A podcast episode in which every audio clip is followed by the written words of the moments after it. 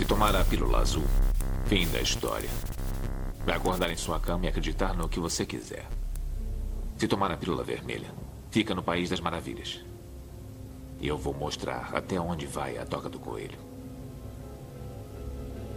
Lembre-se, eu estou oferecendo a verdade, nada mais.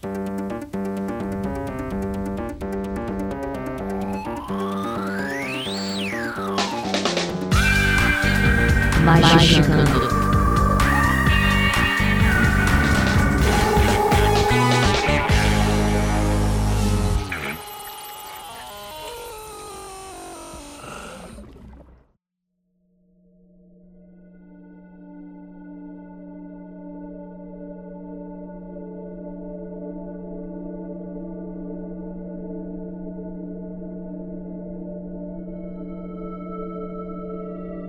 nessa vídeo do Mágica já conheceu sua dose semanal de capirotagem. Eu sou André Fernandes e hoje temos aqui ele, nosso queridíssimo Kleber. A sua vossa. A gente precisa criar uma mitologia do Kleber, né? Kleber Verso. Exatamente. Fazer tipo o Chico Bento no shopping. Andrei, Oi. Eu percebi uma coisa que você ainda não oficializou nos seus livros. É, aí, caralho. Tem um Kleber ali. De vez em quando aparece uma pessoa, o Kleber passando ao fundo. Não é verdade? Você coloca de vez em quando um Kleber. Eu tô percebendo que. Tem uma parada que eu, Hum. nu- eu nunca oficializei, porque isso Hum. é oficialmente no terceiro livro. Confirmaria isso. Mas tem um personagem que aparece de fundo em todos os livros. Sim. É o Stan Lee. Não é o Stanley, não é uma parada metalinguística. É uma parada tipo assim. É aquele cara que tá, ele sempre se fode em algum ponto em, em todos os livros. E quando eu tava escrevendo o segundo, eu falei, eu vou fazer um. Como é que o pessoal dos quadrinhos faz? Que revisa o material anterior e fala que era uma parada planejada e não era? Retcon. Retcon. Eu vou fazer um retcon que esse cara tava no primeiro livro, ele tá no segundo e ele vai estar no terceiro. É aí. Vai ser show. Quero Sim. ver quem Ai, vai- sabe o que você pode fazer, André? Você pode mandar um mini conto, um mini conto só sobre o Kleber. Eu não sei se é o Kleber realmente esse cara. Você faz um mini conto do Kleber. Se não é, vai ser agora. Ah, você pode fazer um Titin Chong do Calverso. Tipo. Eu não faço ideia do que é um Cheating Chong, mas parece muito bom. histórias malucas do Kleber Marcos de fundo, das coisas que acontecem. Olha aí, café bateu. Parece lá. carga pesada, né? O Kleber e o Marcos na boleia de um caminhão. Porra, foda. E, Eu e é legal muito que a isso, gente cara. tá cinco minutos com o podcast que acabou de gravar. E eu já tô arrependido de ter tirado a Lívia da sua morte prematura, porque ela me interrompeu pra sempre. Mas eu sou o André Fernandes, hoje tem o Kleber, etc, lá, lá, lá, e temos aqui a Lívia Andrade. Oi, gente. O Andrei me dá as esperanças. Mas eu vivo assim, só de esperanças. Eu sei que vocês, leitores do Andrei, também estão com esperança. Me ajudem. Vamos Mas- abrir um, um- um grupo de autoajuda, de meditação, Grupo de apoio. um grupo de apoio. Ou então a gente se junta e acende umas velas preta pra ver se o Andrei escreve mais rápido. O que, que vocês acham? Já aproveita, já põe o Andrei, já põe o mano lá do o Patrick Rothfuss, já põe o Martin, já faz um combo, né? Bota a o galera Puma, já bota a galera minha toda, desculpa, eu não tenho dinheiro pra contratar Ghostwriter, esses filhos da puta tinham. né? Então, Porra, dinheiro pra caralho. né? Carol, minha foto, querida cara. Black Filipeta, você, já- você lida com círculo de leitura, Uhum. pentagrama de leitura. A gente pode juntar todo mundo e acender umas velas pra esse pessoal todo. Eu sei que não é vela preta, mas eu acho que vela laranja, alguma coisa assim pra tacar fogo embaixo da bunda dessa galera. O que, que você acha? Eu acho certíssimo, vamos fazer. Eu vou, eu realmente vou fazer um ritual aqui, colocar o nome do Andrei no meio do círculo. Isso é ótimo. o meu- o meu nome, o meu nome tá aí na boca de todos os sapos desse Brasil, né? Tá impressionante. E temos aqui nossa queridíssima Carol Black Filipeta. Olá, gente. E aí, tudo bem? Queria dizer que eu fiquei um pouco decepcionada com o rolê do Kleber dessa vez. Eu li e eu achei que as pessoas não estão kleberizando tanto quanto elas poderiam. Eu confio mais no potencial. Mas é porque você chegou no Magicando e agora a tua vida mudou de cabeça pra baixo, né? Agora a tua, tua régua tá lá embaixo. Ah, tá. Tá certo, tá certo. Entendeu? E temos aqui nossa queridíssima Ananda. Oi, gente, tô dodói aí hoje. Hoje não, né? Faz uma semana aí que eu tô zoada. Eu vim hoje só pela fofoca. A fofoca é muito maior que o meu pulmão fudido. E orem pelo pulmão fudido da Ananda. E temos nosso queridíssimo Marcos Keller. Eu tô aqui pelo cheiro do arrependimento. Eu tô aqui pra isso. André mandou uma mensagem pra mim desse jeito. Mandou uma mensagem assim, ó. Vou ler agora, aqui, pra todo mundo dar uma olhada. Ele falou o seguinte: Marcos Keller nos dará o prazer de sua manifestação convoluta hoje ou estás ocupado para a gravação? E eu falei: para esculachar histórias drúxula, estou chegando. Olha aí. mesmo. A cavalo. A cavalo. E montado em Vinícius Ferreira está Vinícius Ferreira. Rapaz, isso daí é uma coisa meio ouroborônica. né? Gostei. É, que é o Ouroborônica. papo de enfia um dentro do cu do outro, né? Mais ou menos. Gostei. E é isso, a gente vai falar sobre histórias malucas dos nossos ouvintes. O que, que será que vamos abrir desse baú de doideira, de eventos macabrólicos dos nossos ouvintes? Logo pros recadinhos a gente já volta.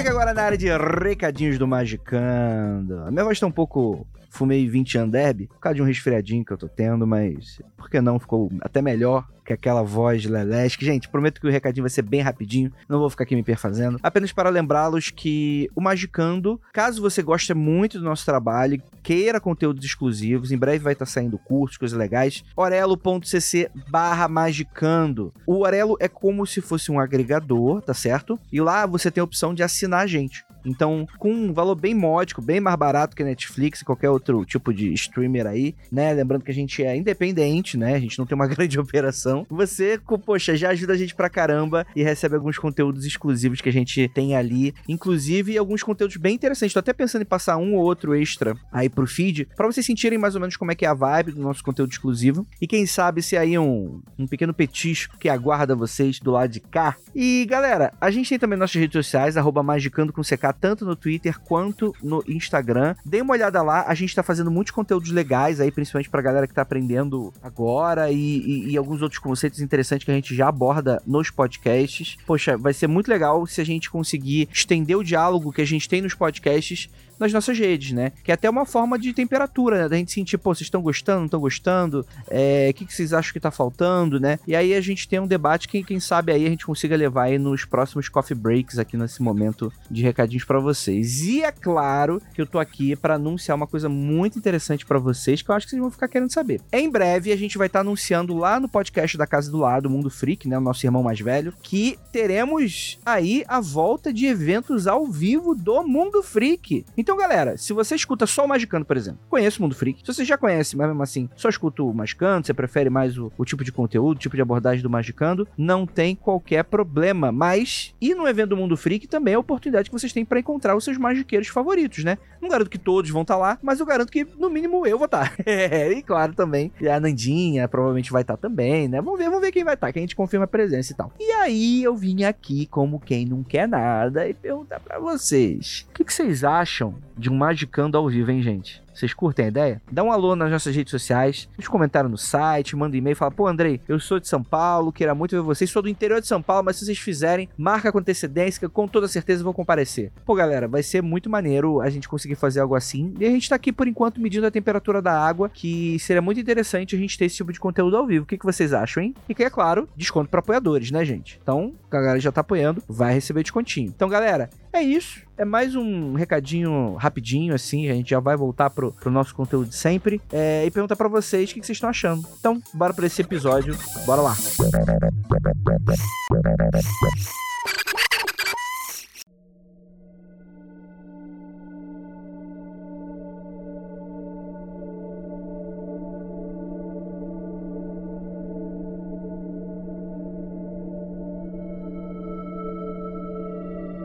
Sun, queridas e queridos, sou ouvinte do Magicano desde 2020, então conheci vocês no meio da pandemia. Vocês foram grandes companheiros e adada, brigadão, ouvinte. Galera, mandem sobre eventos esquisitos que vocês viveram na magia pra gente, contato arroba magicando.com.br. No assunto você coloca rolê do Kleber. E um elogio pra Carolzinha pra ele ser escolhido mais rapidamente. É, e aí, o nosso queridíssimo Anônimo, ele manda o seguinte. Meu caso ocorreu em 2018, eu fui sempre muito curioso e estudioso sobre assuntos de magia. Atualmente me identifico mais com a egrégora da Umbanda, xamanismo e paganismo. É, então, não é a mesma egrégora, né? Então são três egrégoras diferentes você tá, mas vambora. E só o paganismo aí cabe muita coisa, né? É, exatamente, é xamanismo...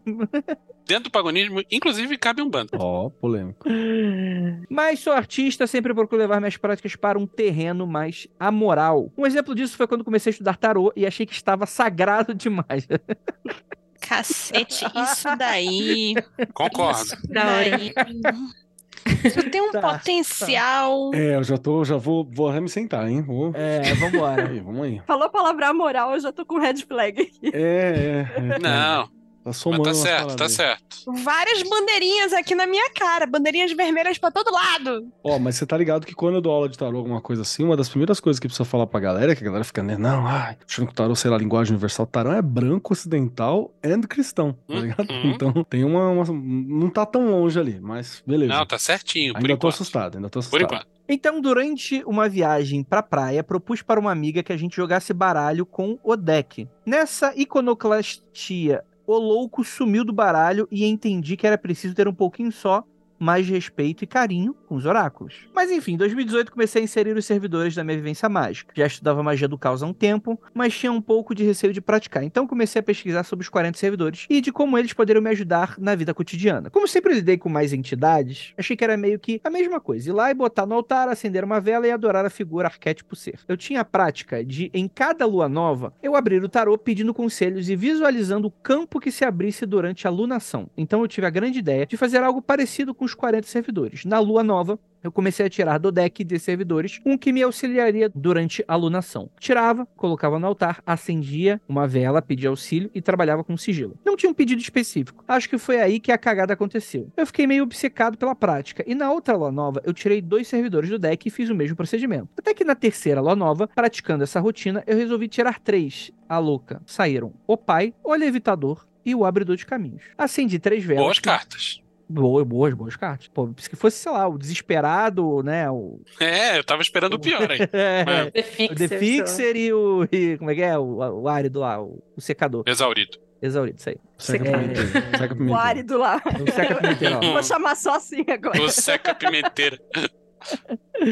Acendi três velas, pedi auxílio, etc. Segui rotina. Durante essa alunação, estava fazendo um trabalho de cenário que envolvia desenho, produção e montagem de uma peça um tanto luciferiana. Eu era responsável por subir nas escadas e pendurar as peças do cenário. Ai, meu Deus do céu. Na desmontagem, me desequilibrei e caí de aproximadamente 4 metros. Tá no limite aí, pra só quebrar um nunca? osso e ficar por isso mesmo. A escada simplesmente fechou e eu fui diretamente pro chão do teatro. Fiquei imóvel durante algum tempo no chão, fui pro hospital e por muita sorte, ou porque meu santo é muito bom, não aconteceu nada grave. Só uma distensão no pulso direito. Até aí tudo bem, né? Legal. E, e, tudo esqueceu, esqueceu de falar. E no fundo ouvia o som de risada de um elefantinho, né? Vindo de.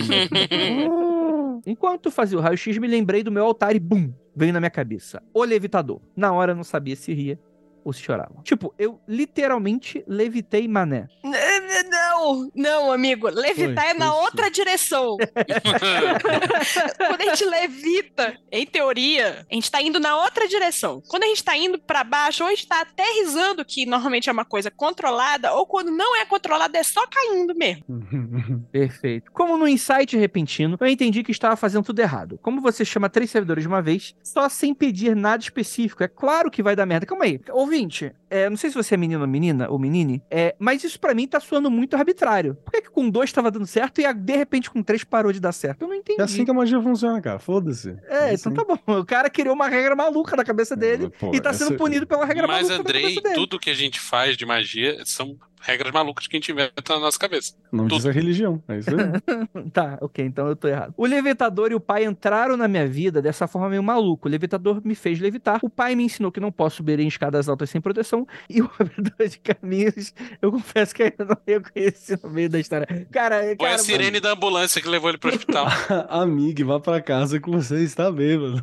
O cara precisava do pai pra Tá ensinar. inspirado aí, porra. né? Pai pra dar um pescotapa, né? Liguei Gente. até o meu vídeo aqui, só pra deixar minha carinha aqui falando. Eu estou choquita com isso. É porque assim, tá certo. É uma questão de. São regras que você cria pra você, mas essa pessoa criou a regra depois, retroativamente. Mas muita coisa a gente faz assim. Posso falar o que aconteceu? Fale, fale. Ó. Venâncio, me ajude. Me ajude, que Venâncio tá, tá ligado a esse meio. Vai servir pra isso. Vou pedir pra Anandinha me dar também a visão dela, porque ela vai trazer um, um rolê da, da galera tá dentro de um ambiente que vai trabalhar religiosamente também, além do, do rolê mágico. Peço que Carol me ajude também nessa reflexão, coletivamente. E Lívia me fale da galera que está ali transitando nas bordas da, da sanidade funcional. Keller virou o Capitão Yes. Planeta. Exatamente. Eu Coliguem gostei comigo. muito de em que categoria você me colocou. Eu nunca tinha conseguido falar isso de forma tão bonita e Explicada, obrigada. Perfeito. Coliguem, coliguem comigo aqui. Coliguem comigo. Hum. Quando você tá há muito tempo lidando com questões místicas, esotéricas, eu vou até botar artísticas no meio também, porque vai ajudar. Existe uma bússola, que é a bússola, vou chamar de bússola do bom senso, mas não precisa ter esse nome não, pode ser sua sanidade. Você tem uma bússola, e ela vai te apontar por quando você tá muito doido, né? E ela fala assim, não, aqui, ó, talvez esteja muito doido. Você aponta de novo. Essa bússola existe. E ela pode, criticar essa bússola se você quiser, não tem problema não, tá? Porque você estar é, mentalmente bem ajustado num mundo muito desgraçado fala mais sobre você do que, né, sobre o mundo. Beleza. Mas acontece que quando você tá muito imerso no ambiente místico, religioso ou mágico, a gente tende a ter ele como bússola em algum momento. E aí é a hora onde você tem que tomar um certo cuidado para ver o quão funcional na sociedade você ainda está. Se você é bilionário e não precisa ser funcional na sociedade, então só vai. Abraça e vai embora e foda-se, porque rico é excêntrico. Excêntrico. Jovem, ele ganha uma carteirinha lá do CRAS. Ela ganha uma carteirinha lá do, do Centro Referente de Assistência Social para você visitar. Então, você fica muito ligeiro, tá? Quanto, quanto a essa questão. Senão você perde ali o norte. E isso acontece muito. Tem pessoas que têm uma revelação súbita de uma grande verdade e você fica um pouco assim. Eu acho normal usar. Você é tipo o recém-convertido, satanista que virou crente, e aí ele vai pro over do cristão, assim. Ele Uhum. vai pro Jesus está em todos os lados, em todos os momentos. A pessoa ele que se fica- deslumbra, Sim. fica Normal. emocionado. Porque, porque o tudo teu tá apontando pra isso, tá ligado? Isso aí, vários magistas, e não é um ou dois, não, vários magistas te indicam a pagar uma conta, ir lá pegar uma fila, carpir um lote.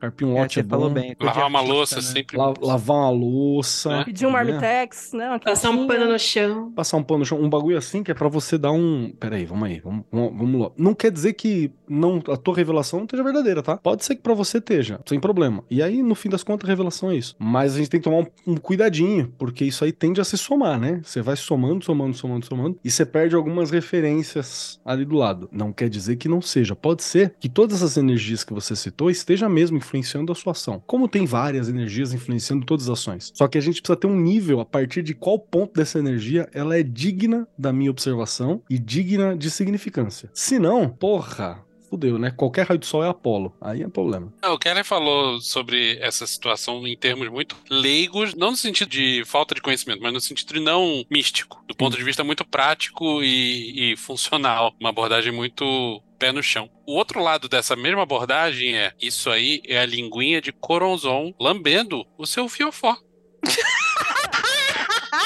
Perfeito. A Por que, um nome pro Explica quem é o episódio. Corazon Esse vai ser o nome do episódio, não quero nem saber. O beijo grego de Corazon. É nome. Coronzon é. Bom, tem, tem, muito, tem muita literatura sobre, mas isso aí vem lá da época do John Dee e tal. E, em tese, ele é o demônio, ou a entidade, ou o ser que rege e que domina a região do abismo. O abismo lá da, da árvore da vida, e o abismo da travessia do abismo, esse abismo aí. E não significa que você precisa estar num processo iniciático de atravessar o abismo para encontrar um dito cujo. Mas ele é o cara que é da enganação. Ele é um demônio da enganação, da mentira, inclusive da auto-enganação. E na trajetória mágica ele está muito ligado à ideia de você se enganar com seu próprio potencial mágico, de você achar que você é o patolino e de você acreditar que tudo é um sinal do universo e que tudo acontece por causa de magia e não por causa de coisas práticas do dia a dia. Tipo, o cara caiu da escada e achar que levitou, saca? Isso é típico Coronzon em atividade. E Coronzon não precisa necessariamente ser uma entidade personificada, trabalhando e, e se manifestando numa forma antropomorfizada. Da puta. Bom, Corazon é um estado de espírito também, né? Coronzon é um estado de espírito e Coronzon é um, um tipo de manifestação. E isso me parece ser um caso muito típico. E é normal, tá, gente? Só pra constar, todo mundo vai passar por isso em algum momento Vai, da vai, vai. mágica, tá? É, É bom que passe, inclusive. Tenta só não cair de uma escada de 4 metros e tal. Enquanto você tá passando por isso. Sei lá. Mas eu sempre brinco que eh, tem, tem várias paradas assim, quando eu vejo que eu tô muito over, eu falo, isso se essas coisas existirem. né? É uma. é- eu- às vezes é uma brincadeira, mas ela também é uma segurança, sabe? Falar isso se É o essas cinto de coisas segurança, né? Pra pipa não voar, né? A gente se pega fazendo esse balanceamento o tempo todo, né? Tem hora também que a gente tá racional demais, aterrado demais, e você precisa dar uma viajada. Mas tem vezes que a gente sobe demais também, precisa trazer um pouquinho aqui pra baixo. Às vezes você pode estar levitando pro lado certo, pro lado errado, mas tem que ficar ali no meio, gente. É, É, só cara, ali no meio que tá bom. maravilhoso. Cara, então, eu acho que eu tenho isso ao contrário. O meu é o chorozinho, né? Não, é, é sertanejo, chorozão e chorozinho?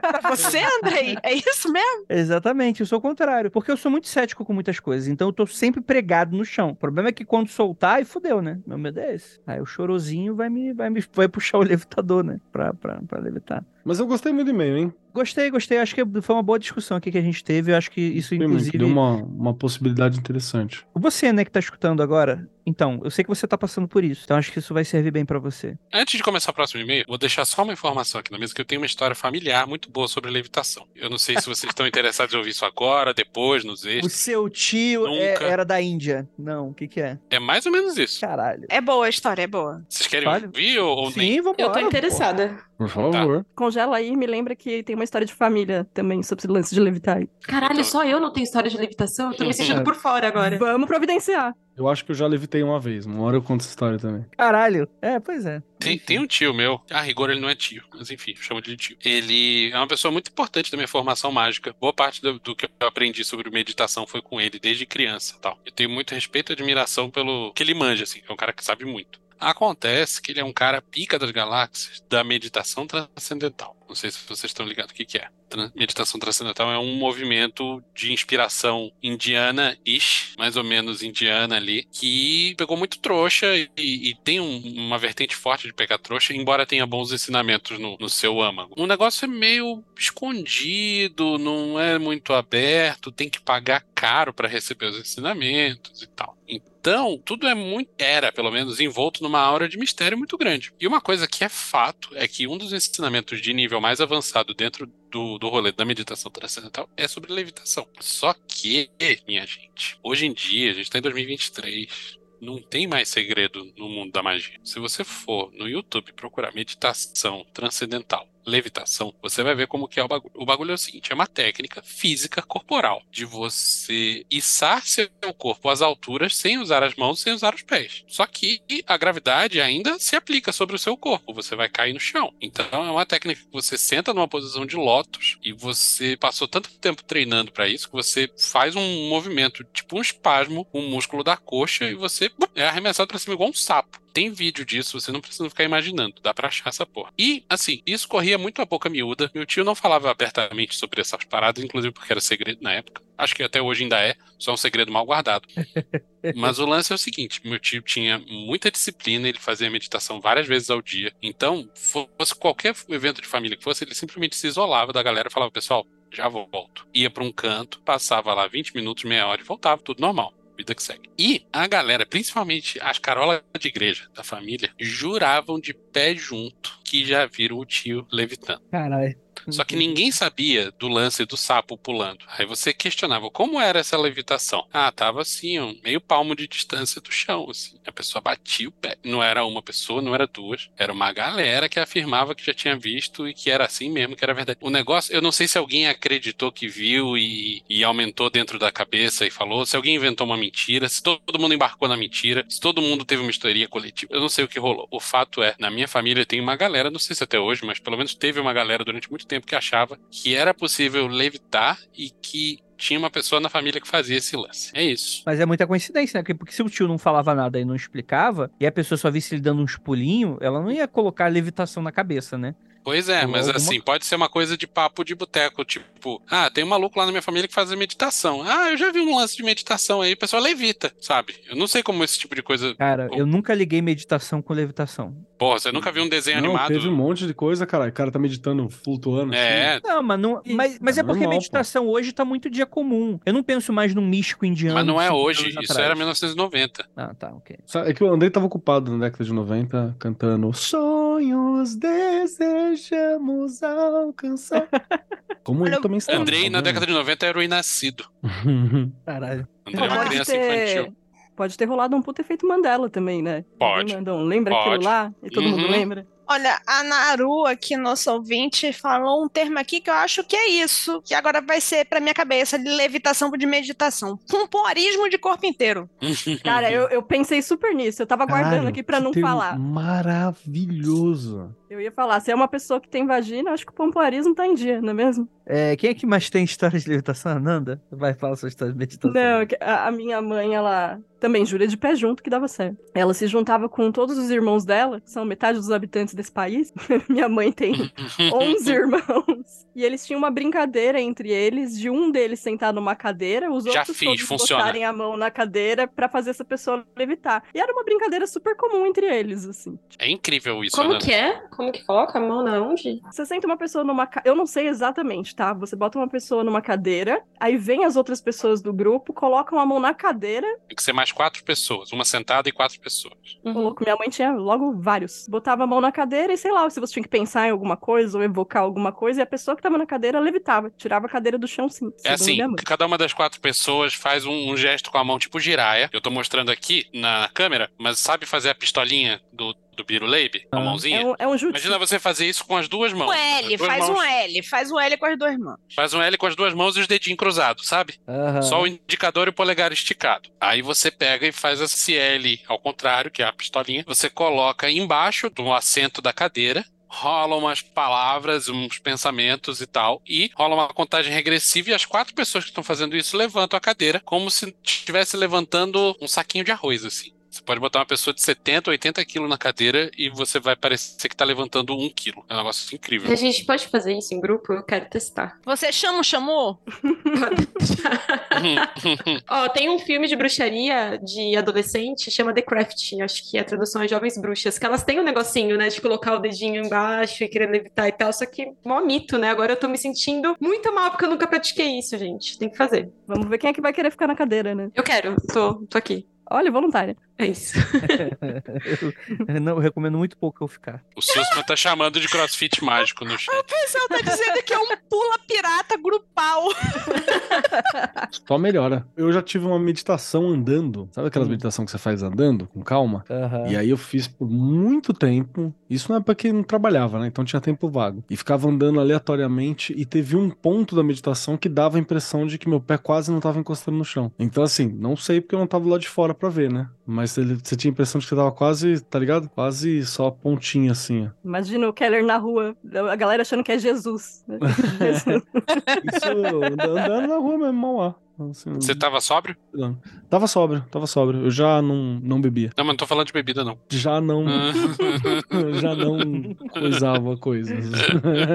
Eu já tive uma experiência dessa, só que com coisando coisas. Aí rolou. Aí Ah, tá coisando certo, coisas né? é fácil. É fácil. Coisando coisas a gente voa mesmo. Nós que voa, bruxão. O descarrego que quase deu errado. Olá, meus queridos magicando. Beijo especial na boca, em especial no Andrei.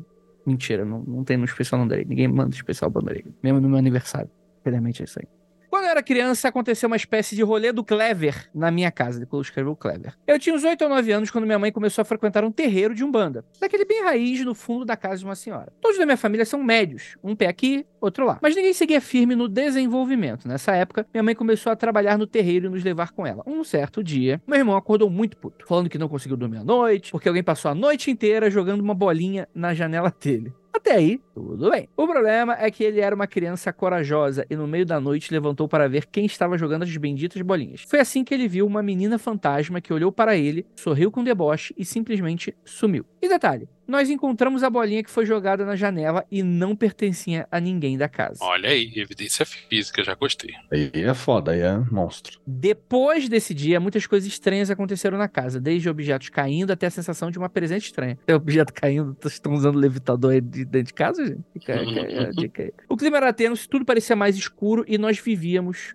com medo. Foi então que minha mãe decidiu chamar uma filha de santo do terreiro para ir lá dar um jeito na coisa. Vamos chamar ela de Gisele. Gisele chegou, olhou a casa inteira e viu onde a suposta menina encostou, então começou a fazer uma reza para tentar tirar o espírito de lá. Só que no processo, ela foi atacada na nossa frente, começou a se debater, sufocar e gritar, falando que ia matá-la e esse tipo de coisa. Ficamos muito assustados. Em minha confusão, minha mãe incorporou o caboclo dela, meio que sem querer, que tirou do caminho o espírito que estava pegando a Gisele. Gente, eu tô vendo uma, uma cena do Diableiro na minha frente. Tô achando da hora, tô achando da hora. Pra você. Isso. Tem um episódio muito antigo que aconteceu comigo, em que eu cunhei o termo capoeira espiritual. Era o que tava rolando aqui. nesse. Maravilhoso. Foi uma bela briga espiritual, mas deu certo. Depois do acontecido, a entidade da minha mãe olhou pra gente e disse: Vocês parem de brincar com que vocês não têm estrutura pra mexer. Hoje estou aqui, mas posso não estar da próxima vez. Quando minha mãe voltou, não lembrava de nada. Ficamos com cara de bosta, mas pelo menos o espírito não estava mais lá. Minha mãe até jogou fora tudo que o espírito tocou, desde perfumes até o abajur do corredor. Hoje damos risada, mas foi muita falta de preparo de todos ali. Minha mãe se afastou da religião e a Gisele, coitada, virou evangélica. Eu comecei a trabalhar em uma casa de um bando e está indo tudo bem. E foi isso. Mas uma coisa que eu não entendi, vocês não fizeram nada pra evocar a Gisele, ou fizeram? Não, a Gisele... Não, a Gisele. Gisele. Não, desculpa, menina. não dá pra ver o, o lance da bolinha jogando na Verdade, janela. verdade, Mas tem verdade, encosto que tá lá, cara. Às vezes a criança... encosto meio da casa. O encosto tá lá. Isso é a criança. Mas pra que que jogou fora o abajur, as coisas que a menina tocou? A mulher não queria, tipo assim, ah, meu Deus, o espírito tocou nisso, não quero saber nada de, de contaminação de ectoplasma, nada, jogou tudo pela janela. Emocionou legal. Emocionou. Mas todo mundo emocionou. A mulher saiu da Umbanda, a Gisele virou crente. A pergunta é, como ela sabe aonde que o espírito tocou? Pense nisso. Eu acho que a Gisele, na hora que começou a gritar, tava possuída. Ah, tá. Eles viram a Gisele tocando nas coisas. Gisele não devia estar bem, não. Gisele Gisele devia não. estar. Gisele tava. Deixa eu te fazer uma pergunta pra mesa, me permitam? Qual é a Vai. relação de vocês com encostos em geral? Opa, tem uma história que me prometeram contar de encosto. Eu quero saber qual que é a relação de vocês com enco- encostos em geral. Porque assim, Keller. porque... É. Pra mim é que nem caviar. Nunca viu nem comeu? Tá bom.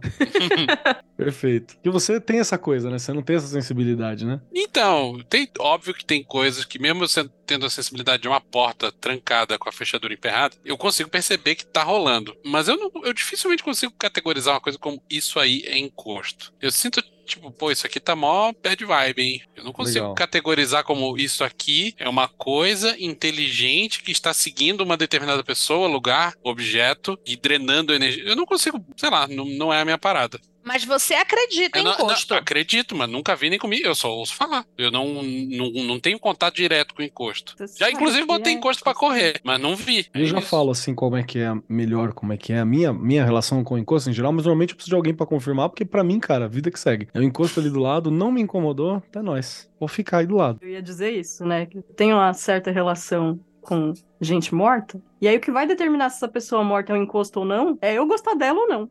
Eu não gosto, tipo é isso. encosto. Inclusive, isso vale pra gente viva também, viu? pois é. Dá pra ser encosto e ser vivo ao mesmo tempo, né? Eu tenho uma relação interessante com o de encostinho, que é o seguinte: eu percebo muito fácil. Porque eu sou bem sensível. Só que eu tô tentando aprender a não ligar pros encostinhos quando eu tô perto deles. E aí eu tive uma experiência recente que eu tava no Airbnb, tinha um encostinho lá. E aí eu consegui dormir à noite sem fazer o banimento. Eu não fiz o banimento, gente. O meu próprio rolê do Kleber aqui que eu vi. De caso pensado, Carol. Cara, eu não fiz. Eu decidi não vou fazer. lá, não porque- vou fazer porque eu, eu sou melhor do que isso, é isso? Também, mas muito porque eu tava sozinha, e aí eu percebi o encostinho perto do. perto do lugar que eu tava dormindo, mesmo no quarto, assim, tipo, no, no canto. Encostinho, que fofo. Encostinho. É, tem que ser carinhosa, né? Pra ver se eles deixam a gente em paz. E eu tive dificuldade pra dormir à noite. Aí eu fiquei assim, cara. Aí era uma casa, né? Uma casa com várias suítes. Era um sobrado e tal. E eu fiquei assim, bicho, eu não faço ideia de quanto encostinho tem aqui. Eu tenho esse aqui do quarto. Eu posso querer lidar com ele ou não. Ou eu posso tentar fazer alguma coisa com ele e ter que lidar com todos os encostinhos da casa inteira. Rolou um jaiminho. Pra evitar a fadiga. E aí eu optei por não fazer o banimento. Então eu dormi, não dormi bem, tive vários sonhos estranhos, inclusive, até aproveitando contando, né, teve uma hora que eu fui dormir pensando que no dia seguinte eu tinha que pedir um papel higiênico pra mina do, do, do Airbnb, e eu não sabia onde que eles guardavam, né, ela não tinha me mostrado. E aí no sonho tinha um cara me levando pra conhecer a casa, e ele falava assim, olha, é aqui que guarda. E abriu um armário, ficava na sala e tal. Várias estrelas pro Airbnb.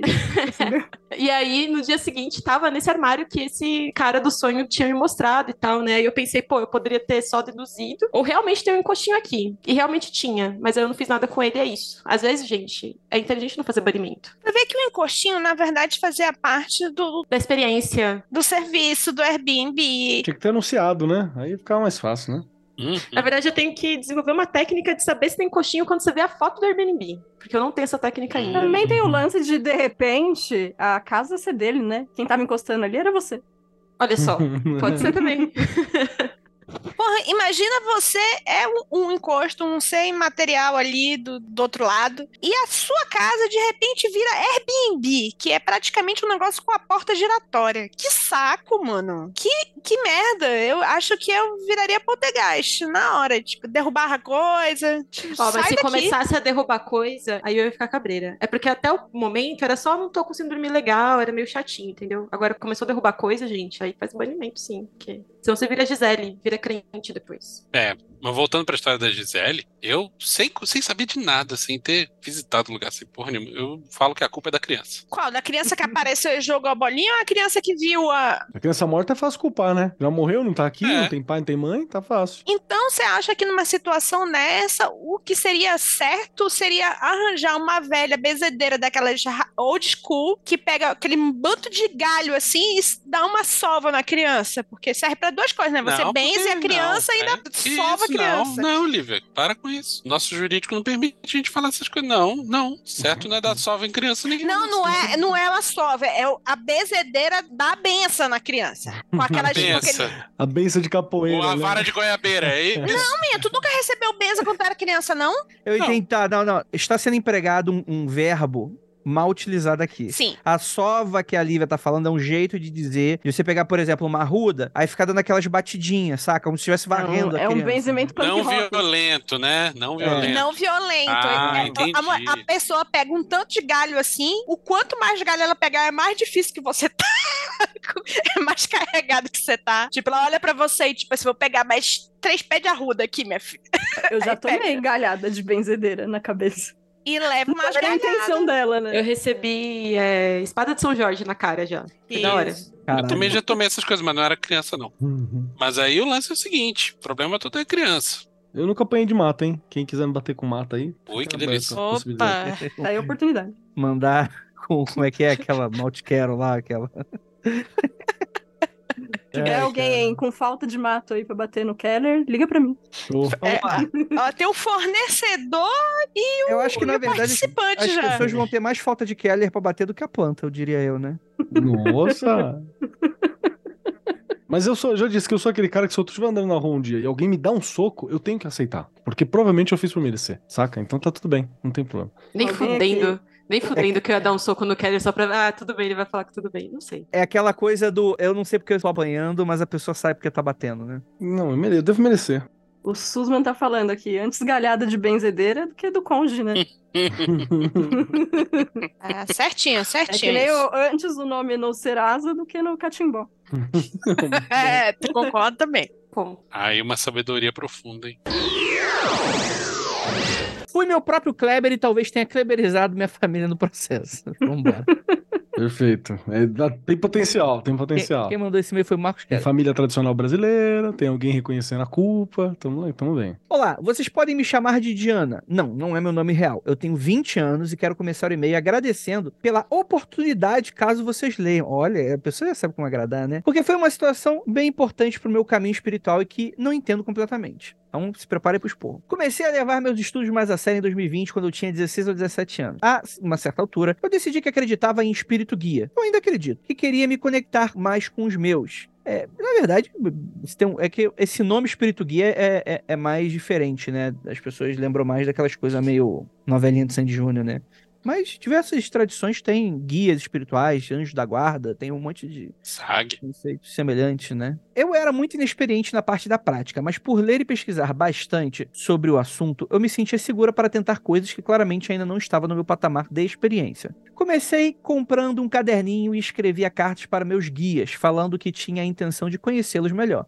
Olha que bonitinho. Cheguei até a pedir sinais específicos e acabei recebendo. A partir daí, foi só ladeira abaixo. Porque fiquei eufórica e eu achava que tudo era um sinal. Olha o chorozão aí. Depois de duas semanas, eu já achava que nós éramos BFFs e que eu podia tentar qualquer coisa que eles me ajudariam. Você deu um soco no primeiro que apareceu e falou: venham aqui me ajudar e eles não ajudaram. Será que foi isso? Depois de duas semanas, blá, blá, mas eu não sabendo basicamente nada sobre me comunicar com espíritos, a não ser um pouco que já tinha visto na internet. Daí que vem a merda. Decidi um dia fazer a meditação para tentar encontrá-los. No primeiro dia, testei para a meditação guiada, que não ocorreu da forma como deveria, mas me deixou em estado meditativo e me permitiu ver algumas coisas. Vi um gatinho bem pequeno, com olhos enormes, me encarando como se estivesse tentando se esconder atrás de uma espécie de cortina ou véu. Ele era quase idêntico ao gato de botas e ficava de pé nas duas patas traseiras. Não tive uma sensação ruim nem boa. Foi bem neutro mesmo, apesar de no início ter ficado desconfiada. Não levei aquilo como um encontrei meu guia, apesar de ter sido minha intenção inicial. Então decidi refazer a prática alguns dias depois. Dessa vez, me preparei melhor.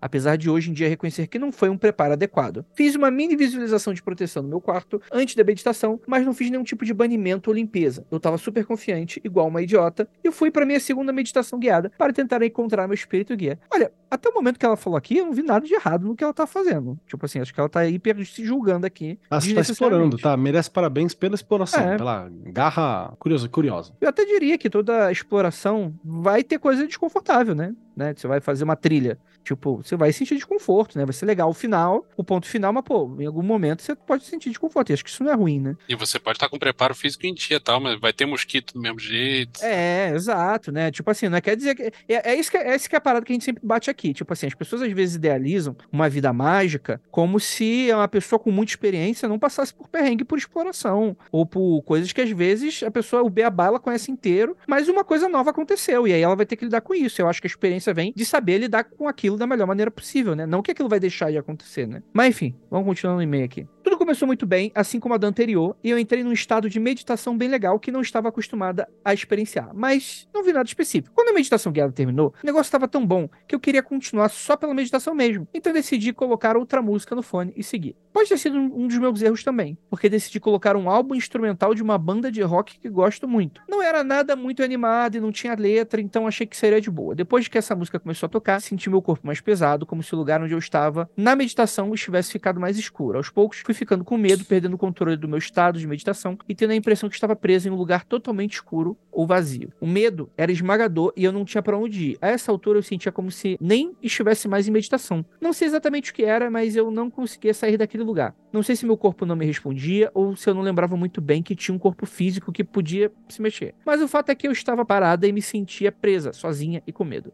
Depois de um tempo, eu consegui me acalmar e decidi pedir para aos meus espíritos guias. Lembro de ter bastante fé, acreditar muito que eles estavam me ouvindo e que iriam me ajudar. Não sei quanto tempo passou, mas uma espécie de janela ou buraco de luz se abriu acima da minha cabeça e uma mão se estendeu para mim. Eu não tinha certeza de quem era, mas senti que podia confiar. Então agarrei a mão e ela me puxou para cima e me tirou daquele limbo esquisito. Aqui as coisas melhoraram um pouco. O lugar para onde essa pessoa tinha me puxado era o completo oposto onde eu estava, mas de uma forma parecida. Enquanto o outro estava vazio e escuro. Esse também estava tudo vazio, mas completamente claro. A diferença é que eu conseguia distinguir o chão do céu quando olhava o horizonte. Vi três figuras na minha frente e não me senti mais medo nem solidão. Na verdade, eu senti provavelmente a melhor sensação que já tive na vida. Era só amor e paz.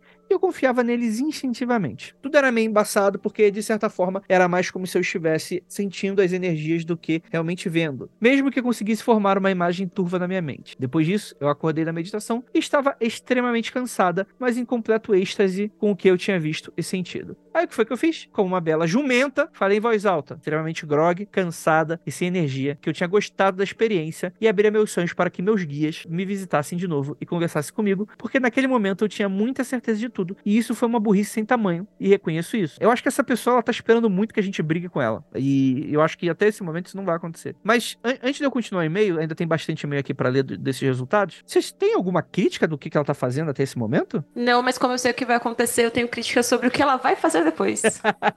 É, até aqui tá tudo ok, cara. Acho que é alguém que tá explorando. Eu, é que eu, o meu incômodo é que eu acho esse rolê do, do espírito guia uma muletona da porra, né? Uhum. É muito fácil e tal, é muito rolê, tipo, de joga pra vontade. Então aí eu tenho uma parada, mas é metodológico e é o que ela tá seguindo, Mas, não é? Keller, acho que tem pessoas que precisam de muleta para andar. Tem Não, pessoas que sim, precisam sim. de muletas durante algum tempo e tem pessoas que precisam de muletas para sempre. É por isso que eu não tenho crítica ao que ela tá fazendo, eu só não bato com o sistema. É, Hum. uma questão de paradigma, né? Se esse é o paradigma que ela tá seguindo, vamos que vamos. Mas no, no geral, tá super funcionando pra mim. Ela explorou, Eu só tal. fiquei um pouquinho assim quando ela disse: Ai, convidei para vir quando você quiser. É que nem você convidar parente, ah, chega aí a hora que você quiser. Vai dar merda. Não, mas assim, ela passou por uma experiência transcendental ali naquele Eu tinha rolê. certeza, E ela tinha certeza que era uma parada boa pra é. ela. É isso. E ela, inclusive, foi ajudada. Eu adoro a minha mãe, minha mãe me ajuda, mas se eu disser assim, pode entrar a hora que você quiser na minha casa, vai dar merda. Mas se sua mãe começar a fazer um inferno na sua vida, você tem o direito de falar pra ela, mãe, não aguento mais. E não quer dizer que você estava errado inicialmente. Uhum. É, ok, bom argumento, bom argumento. Precaução é aquilo, né? Família é igual dente. Quanto mais separado, menos sujeira junto no meio. Olha, quanto mais banguela, menos dentista você vai. Mas aí tem mais um, um detalhe que eu acho que é importante afirmar, assim. Eu também acho engraçado essa galera que. Eu sei que tem muito isso no meio espiritual, né? Que na verdade é sobre o peso da palavra, que na hora que você fecha algo, você faz com a sua vontade, isso tá amarrado. Mas eu acho engraçado isso. Tipo, falou, não pode desfalar mais, não pode nunca mais voltar atrás. E eu acho. Eu tenho questões quanto a isso, mas beleza. Ah, mas eu acho que uma vez que ela não tem tanta experiência, como ela falou, Faz sentido. isso meio que abre parênteses pra dar merda como vai dar, sabe? É que a, a É, Carol o sabe do da futuro, palavra. né? Eu sei do futuro. As É. visões da Raven. Mas é isso, eu não sei. Eu acho que quando você tá começando, talvez seja importante você ter um pouco de cuidado com o que você fala. Mas só porque eu acho que você ainda não tem experiência suficiente pra conseguir ter uma firmeza interna na hora que você muda de ideia, sabe? Muletas, muletas são necessárias no início. Então, mas até esse momento, cara, não é nada que um- é uma experiência. Tipo, por mais que tal- talvez ela até se discorde no futuro, ela tá experimentando pra caralho. E eu acho que assim, segundo o paradigma dela, tá certo. Eu acho que é é seguro dizer que. É que vamos lá, é que é foda porque vai ter paradigma que não vai acreditar que existem guias e vai, sei lá, vai, vai falar. O evangélico vai falar que tudo é um demônio, né? Mas se a gente for contar com isso, a gente não, não avança pra frente, não tem mais canto, né? Uhum. Mas dentro daquele paradigma dela, eu acho que é seguro dizer que ela encontrou com os guias dela nesse sentido. Saca? Mas vamos ver. Vamos, vamos ver pra onde isso vai. Não fiz nenhuma limpeza, banimento, visualização, proteção, nada. Só caí dura na cama e dormi porque estava morta de cansada. Então, pasme, eu realmente tive um sonho. Mas não foi nada do que eu tinha imaginado quando falei com aquelas coisas. KKKKK. Sonhei que eu, meu irmão e meu tio estavam andando em direção ao nosso carro da rua. Do nada, três homens marrentos descem de outro carro e começam a andar em nossa direção. Ao ver os homens, meu tio nos mandou correr para o carro, mas eles foram mais rápidos. Aqui, as coisas ficam feias e um pouco confusas. Do nada, quem estava lá comigo era minha mãe no lugar do meu tio, e dois homens matam ela e meu irmão na minha frente. Enquanto o terceiro homem me deixa inconsciente. Ainda no sonho, eu acordei no apartamento onde morei parte da minha infância. O lugar que mais me. Calma aí. eh, Eu acho que ela tá. Ela, ela acredita que, na verdade, os guias espirituais estavam dando golpe nela pra pegar o endereço espiritual dela e fazer um sequestro relâmpago nela, é isso? Se for isso, eu Não, co- interessante. é, é, é, continua aí, continua aí, porque se for isso, pra mim é um plot twist do que eu tava achando tudo até agora. É tipo aque- aqueles caras golpistas que clonam o celular da tua mãe pede dinheiro, saca?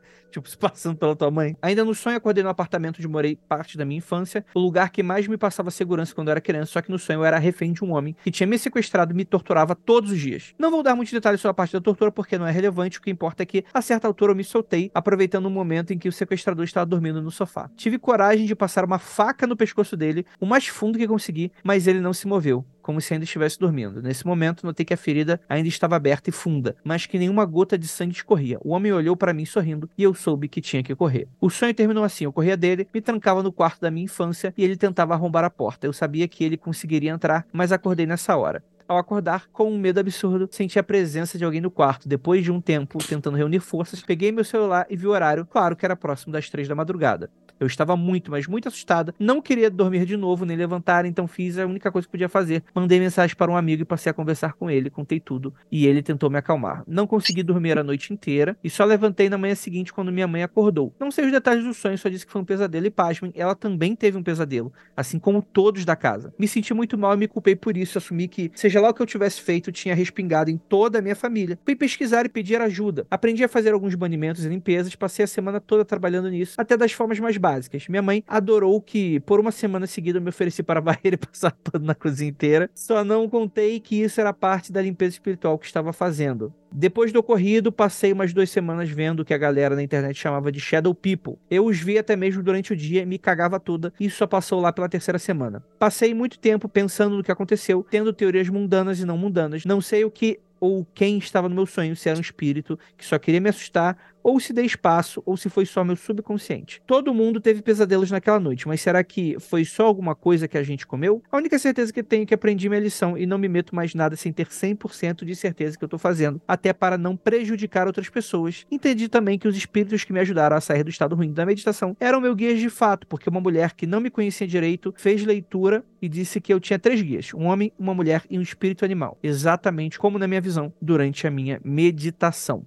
Então acho que é mais ou menos isso, né, gente? Adorei. E aí? Eu tenho opiniões. Eu acho que guia tem toda a cara de ser guia mesmo. Inclusive bate com essa pessoa terceira aí que confirmou que é um homem, uma mulher e um animal. O lance é o seguinte: acho que a partir do momento que ela abriu as portas, ela. Eu não acredito muito que abriu as portas e todo mundo se sentiu bem-vindo pra entrar. Eu acho mais que ela deve ter entrado numa percepção aumentada das coisas. Deve ter começado a prestar mais atenção no rolê. Porque eu nunca ouvi falar de Shadow People pedir licença. Os bichos estão lá desde sempre, saca? Se ela tava vendo, inclusive, acordada, não dá pra culpar paralisia de sono. Então acho que ela só entrou num estado de atenção e sensibilidade aumentada mesmo. Que é o que meditação normalmente tende a fazer, né? Uhum. Mas, de novo, me parece muito mais que ela ficou preocupada por ter conseguido e fez toda um- uma sensação de. aquele negócio, medo do que é magia, medo do que é não sei o quê, e, e puxou isso pra ela. Essa explicação que ela fez, aquela. Ah, deu errado a meditação, teve que precisar de ajuda. E depois disso, ela teve que pagar um preço que ela mesma se pôs. Eu acho que o legal dessa história é que ela é uma história de qualquer rolê que você for fazer como onironauta ou como exploração de rolê espiritual e tal. Tá, tá todo mundo sujeito a uma parada parecida com essa, assim. Não tem nada de errado, fez certinho, foi lá, explorou, curiosidade mexeu, pediu ajuda quando precisou, deu merda, resolveu a própria merda. Tá tudo certo, cara. Não tem nada de errado aí não, mano. Mas a Carol tem crítica. Mas o legal foi que ela fez, e ela fez o que nossa amiga Carol. A frase que ficou pra minha vida da Carol é tipo: sustenta suas Sustenta- gracinhas. é, ela, ela sustentou sustentou. as gracinhas dela muito bem. Sustentou Muito até o bem. final. É, isso aí eu não critico também, não. Eu acho que talvez o erro dela tenha sido na hora que ela, ela ficou muito emocionada na parte do lugar bom que ela tava, né? Tipo, porra, muita luz, uma paz do caralho e tal. Eu senti um bagulho parecido quando eu tomei ayahuasca. Teve um momento que eu tava nesse lugar que era, nossa, incrível, amor pra caralho, você tá se sentindo foda. E aí depois eu fui pro caralho. Mas isso eu tava tomando drogas, então é diferente, né? Ela teve essa experiência numa meditação. Mas eu acho que ela emocionou demais e confiou demais ali na hora de dormir, ela ter deixado. Eu não sei se dá pra falar dessa forma, porque parece. Jogo de, do copo, né? Mas acho que ela deixou meio que aberto o negócio, sabe? Ela não, não, não fez um banimentinho no final e tal. Tô dando uma de hipócrita porque eu acabei de contar que eu não fiz banimento também, né? Em outros rolês. Mas é isso. É- Essa é a minha única crítica. Eu acho que ela emocionou um pouco. Mas fora isso, ela sustentou as gracinhas dela. Mas isso é muito típico de quem tá começando a entrar numa visão verdade. mágica de mundo, né? Emocionar faz parte. Isso é verdade. Eu só achei uma coisa que eu achei estranha no relato dela. Ela disse que depois que o BO aconteceu, quando ela já tava lidando com o BO, foi que ela foi aprender a fazer banimento. Banimento. Ela não sabia antes. Pois é, você vai fazer as coisas, eu, eu recomendo que você primeiro upe o seu a parte de defesa do seu char, do seu char espiritual, você primeiro aprende a parte de defesa quando você tá ali começando. Mas é bem vida acontece também. Eu acho que todo mundo aqui, se alguém aí não foi, parabéns. Mas todo mundo aqui, quando começou, não começou já sabendo dessas skills, sabe? De tipo, ah, eu preciso fazer um né? movimento, eu preciso. Você vai fazendo, você vai explorando. É bem Uhum. vida acontece, assim. Não, mas é aqui a gente tá falando para pessoas que estão ouvindo. Eu tô falando mais uma questão assim: o que faria de diferente para você, ouvinte, que tá aí pensando em fazer uma meditação nesse naipe aí, porque Aí você sim. quer sustentar suas gracinhas também? É por isso que o, a- tradicionalmente se começa por Lux pra depois ir pra Nox, sabe? Pra você não, não segurar um. Pra ter menos gracinha pra sustentar. É, um desse tamanho, tá ligado? É por isso que você, você, você mete esse louco. Ma- Mas, assim, tá tudo certo, cara. Realmente, vida acontece, é isso. Zero crítica aqui. É uma experiência como qualquer outra. Eu acho que- Agora, se ela mandar outra dessa contando um negócio parecido, aí sim. Eu falo, pô, Aí a Jurupoca vai pirar. Não, e eu, eu acho o seguinte, novamente, minha frase icônica, não quer problema, vai pra igreja. Eu, eu acho que aqui nesse sentido, assim, quando você se abre espiritualmente, você tá se abrindo pra todo tipo de experiência, né? Você abriu uma porta, o que, que vai passar pela sua porta? Não tem leão de chakra. Até você aprender a criar teu próprio leão de chakra, com jogos e prostitutas. Mas até aí, tipo, é isso aí, mano. Tu tem experiência, é, você aumentou o- seu campo de visão e o seu campo de, de, de atuação nas coisas. É tipo assim, arranjou teu primeiro emprego. Beleza, agora você tem boleto pra pagar, tem um monte de outra coisa. O teu mundo aumentou. Eu acho que foi mais ou menos isso que aconteceu. E aí você vai ter que aprender a lidar com algumas coisas. Sei lá, tipo, você engravidou alguém.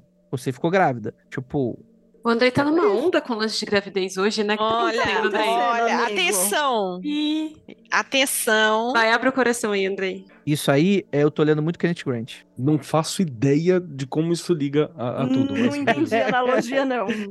É como qualquer frase que você cita Kenneth Granger não vai fazer muito sentido. Mas a gente vai mesmo assim. Vamos lá. Mas é, não vamos lá, não. Vamos pro próximo. só queria pontuar um lance, assim. Ela parece ser uma pessoa, pelo menos no momento em que ela fez essa prática aí, ela tava fazendo sozinha, né? Isso, não, isso que eu vou falar não é pra, tipo, dar pânico nas pessoas, pra elas terem medo de praticar, não é isso. De verdade, tem que fazer merda mesmo, porque aí você aprende e tal. Mas ela é uma pessoa muito sensível e ela teve uma experiência que eu tenho bastante, que é de voltar para um apartamento da infância e tal. Isso, inclusive, acaba virando trabalho mágico se você conseguir sistematizar, né? Mas eu achei meio preocupante porque ela teve essa experiência de estar nesse sonho, dentro de um sonho, e ela estava sendo, tipo, torturada nesse sonho. Então, esse tipo de coisa, se acontece com muita frequência, eu acho que pode causar um nível de medo um pouco drástico, sabe? Então por isso que eu acho importante tomar esses cuidados, mesmo você sendo iniciante, sabendo que você vai fazer merda. Fazer um banimentinho, nem que seja bem básico, talvez seja bem importante, sabe? Então eu tô falando isso só pra tomar cuidado, porque, sei lá, eu acho que eu gostaria de ouvir isso quando se acontecesse comigo, entendeu? É isso. Moça de Diana. Não sei se esse é o nome dela. Vamos lá então. Olá, magiqueiros. Essa é história aconteceu quando eu estava terminando a faculdade, quando conheci um crush que me chamou para ir numa tenda cigana que ele frequentava. Isso aí é a do Kleber é clássico, né? Parece promissor. Compramos um vinho, pedi pro meu irmão ir junto e fui. Caralho, meteu até o irmão no meio, mas vambora. Era uma festa, ficamos no quintal do lugar e o crush ia explicando o que acontecia. Bebemos o vinho que levamos, as pessoas se consultavam com alguns ciganos e em um determinado momento acenderam a fogueira. Ele me explicou: esse é o ritual da salamandra. Agora, quem não incorporou, incorpora na marra. Eu observava tudo. Sempre ouvi da minha mãe como os ciganos são charlatões, enganadores. Então, observava para ver se achava algum furo. Um rapaz alto e forte, que aparentava uns 35 anos, havia nos encontrado logo no início da festa. Ele estava com o pé enfaixado e de chinelo. Disse que havia quebrado o dedo, mas que não queria ingressar. Depois de um tempo da festa, o mesmo rapaz começou a dançar e andar junto com algumas mulheres em volta da fogueira. Não percebi quando, mas ele começou a correr atrás de umas pessoas, puxando o cabelo, abraçando e por vezes tentando fazer cosquinha. Até que alguém levou para ele um prato cheio de doces e frutas. Ele ficou sentado no chão com um prato entre as pernas, igual uma criança, comendo e às vezes olhava para quem passava do lado. Eu de longe observava sem piscar, pensando: ele não vai manter o personagem o tempo todo. Até que ele olhou para mim, pegou uma tangerina, tirou um gomo, me chamou e ofereceu o gomo, me dizendo para fazer um pedido e comer. Eu estava num período bem bad vibe, sem rumo na vida, então só aproveitei, pedi para ser feliz e comi aquele gomo de uma só vez. Agradeci o moço e voltei para perto do crush e do meu irmão. Quando o crush me viu comendo, perguntou onde eu tinha arrumado aquilo e foi atrás do moço para pedir um gomo também. Disse que sempre ia nas festas que eu nunca estava lá e que ele era amigo do moço que estava incorporado. Pois bem, o moço deu uma tangerina inteira pro crush e não fez questão de ser educado quando ele insistia em perguntar se podia ou não fazer um pedido. Meu colega tentou puxar assunto com a entidade e começou a conversar sobre o pé machucado do rapaz, que estava incorporado e por vezes segurava o dedo que estaria quebrado, agora já sem curativo, e rodava como uma criança que brinca com o dedão do pé. Depois disso, não voltei mais, mas a tenda precisou mudar por conta de uma igreja evangélica que os incomodava. Hoje, eu e meu marido costumamos trabalhar em alguns eventos com a temática ocultista, principalmente cigano, e nunca me aconteceu algo parecido. Olha, simples, né? Não, nada demais. Eu não sei nem se eu entendi, mas. É, na verdade, eu que escolhi esse meio pra colocar aí, nem pelo rolê em si, mas porque eu acho que dá pra gente explicar uma coisa que é importante, que é importante diferenciar o que é falange cigana, Do entidade cigano. falange cigano, do povo cigano. Isso é realmente uma oportunidade. Aparentemente, ela foi numa tenda em que se trabalhava com falange, né? De espíritos de povos ciganos. Agora existem os povos ciganos que realmente é uma etnia. Inclusive, a mãe dela até reproduziu racismo, né? Falando que, tipo, ciganos normalmente são charlatões, bibibi, bababó. Lorota, gente. O povo cigano é tão charlatão e, e, e trickster como qualquer outro povo, assim, né? Acho que mais por isso mesmo, assim, porque eu, eu tenho conversado com pessoas que realmente confundem, sabe? E tem muito esse rolê de gente que frequenta a Umbanda, recebe entidade É. cigana e fala que é cigano de alma, sabe? Imagina que você vai num centro e você recebe um caboclo e você diz que você é indígena de alma. É esquisito, né? Uhum. Então, pra, pra cigano também é assim. E aí eu acho importante a gente fazer essa separação, assim, do cigano etnia e cigano entidade Umbanda. Eu acho que é Não. realmente uma oportunidade também. E outra questão é pra gente tomar cuidado pra não cair no. Que existe o racismo, né? Que a ideia do racismo é quando você julga uma pessoa por características universais de uma suposta raça ou etnia que ela pertença. Então, todo preto é isso, todo branco é isso, todo tal é isso, todo sei que é isso, todo. Ah, isso. A gente tá. Isso é você fazendo uma característica unificante, né? E totalizante. Isso tá errado. E o racismo é quando são coisas negativas contra minorias, especificamente. Ah, então se você falar falar dos brancos, então é racismo? Não, porque não é uma minoria. eles são a maioria e o discurso é deles. Então, muitas vezes, quando você fala que, ah, não, tal coisa é uma, uma parada de branco, sei lá, imperialismo é uma coisa de branco. Eu não estou dizendo que, ah, e todos os brancos são imperialistas. Não, estou dizendo que foi uma categoria política chamada branco que, que gerou o imperialismo. Então, não é a mesma coisa. E a outra é o racismo, abre aspas, positivo, que é a condescendência, né? Que é aquela coisa de falar assim, ai, não, eles são tão bons, esse povo. Que povo bonito, que, é povo animado. Bonito. É, que povo feliz que é o É o, é o Corra, né? É o. Olha só que povo alegre, que povo não sei o quê, que, que é escroto, porque você tá fazendo a mesma coisa, sabe? Só que você tá indo pelo outro, pela outra veia. Então também é complicado de, de, de, de você agir. E é uma coisa de policiar mesmo, porque a gente vai acabar fazendo, né? É, isso acontece, mas é uma questão de se policiar para melhorar. Senão você vira a, senhorita Morello do, do Todo Mundo Odeia o Cris, né? tá lá do outro lado e fala assim: ai, meu pai, não sei o que, ai, não, pretos não tem pai, nenhum, tadinho, tá fingindo que tem pai. Claro, seu pai, né? Porque tá. Porque fica desse jeito, então é só tomar esse cuidado também. Mas na hora de fazer a diferenciação é muito importante, porque é uma coisa no geral que acontece, a Nandinha tá certinha nesse sentido também, é que eu vejo muita gente valorizando esse, esse cigano espiritual, né? Esse cigano espírito de incorporar e não sei o que, o cigano de alma valorizando em detrimento do cigano físico, né? Em detrimento Nossa, da eu quero morrer cigana. com essa parada. Eu quero, eu quero, nossa senhora. Que, que é muito triste. Então, assim, ai, eu, ai, cigano de alma, não sei o que, e assim, eu tenho espírito cigano, e papapá, e não sei o que, e, e, você não se importa com a pessoa da etnia romani, Sinti, Calé, e por aí vai, que tá por aí, né? Então, ajuda, né? E, e é super comum também as pessoas aqui no Brasil realmente não saberem disso, né? Quando a gente pensa em minoria ra racial aqui no Brasil, eu acho que as duas primeiras que a gente pensa de pronto é o povo preto e os povos indígenas, né? E aí a gente esquece que também existem os povos rom, os povos sinti, os povos ciganos, enfim, e que estão aí desde o começo do, do descobrimento, entre aspas, do Brasil, né? Inclusive foram enxotados de Portugal para vir para cá. Agora, aí sobre a história, foi só uma noite emocionante, hein? Eu achei. É, é, é, uma, é, uma, é algo que você vê, tipo, todo dia de gira em um terreiro de Umbanda, por exemplo. Não tem nada demais, não. Mas acho que é mágico. Pra pessoa é mágico, pô. É maneiro pra caralho. Né? Esse lance que da confusão que se faz entre a etnia e, e, a falange, eu fiquei confuso ouvindo a história. Tipo, lá pra metade que eu fui falar, ah, tá, beleza. Não tava claro. O que que é essa tenda, né? Às vezes a É um própria pessoa que, que conta a história tal, que tá participando, tá envolvido ali, ajuda a propagar a confusão, porque as coisas não ficam claras. E não tem muito como ficar, né? Não é natural você parar e especificar tudo bonitinho, tintim por tintim, quando você vai contar uma história. Ah, você reproduz aquilo que você também sabe, né? Então, se te falta algum, alguma informação, algum arcabouço, você vai passar aquilo pra frente do jeito que você Uhum. consegue, né? Perfeito, perfeito. Gente, gostaria muito de agradecer a todos vocês que ficaram até aqui, essa mesa maravilhosa. E aquilo, Ósculo no bode e Praise the Sun pra todos vocês.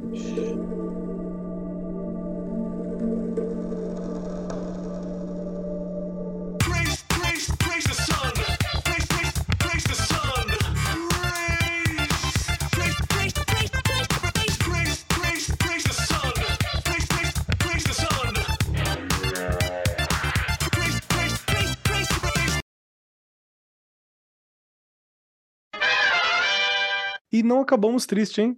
Que delícia de Não é, rapaz? Ah. Episódio Good Vibes. Eu falei, gente. Foi proposital, por favor. Não É, é nossas assim, não. queridas que escolheram as coisas. É a Nanda que escolhe, geralmente. A Nanda tava na vibe de escolher uns softs. Mas assim, Hum. gente, eu, eu normalmente eu não penso na ordem do humor da gente, não, cara. Eu vou pegando lá. vai esse aqui, A gente que se aqui. foda. Idem com isso aí. Senhoras, senhores e proletariado não binário. Este podcast foi editado por AJ Oliveira.